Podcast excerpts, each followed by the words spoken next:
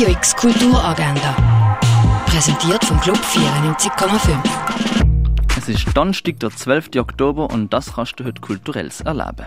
Zwischen 3 und 4 kannst du in der Fondation Baylor am Ausstellungsrundgang teilnehmen.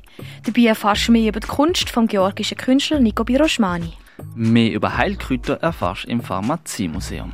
Das Kunsthaus Basel-Land zeigt im Rahmen des Jahresaußenprojekt 2023 das Kunstwerk von der Künstlerin Simone Holliger.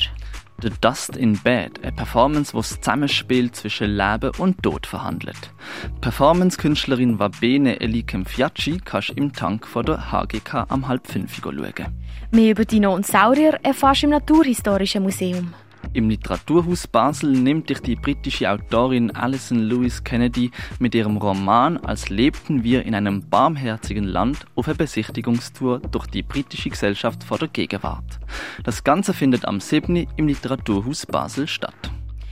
Im Museum Dageli kannst du am 7. an der Führung durch die Sammlung teilnehmen. Die Führung wird auf Türkisch gehalten. Wochenendrebellen, der Film von Mark Rotemund, zeigt die Geschichte von einer Vater-Sohn-Beziehung, die nicht immer rund läuft. Den Film kannst du am halb neun im Kultkino Atelier schauen. Der Stummfilm Nosferatu, eine Sinfonie des Grauens vom Regisseur Friedrich Wilhelm Murnau, kannst du im Stadtkino Basel ab der halb neun schauen. Das Besondere dabei ist, dass der Film mit Live-Musik begleitet wird.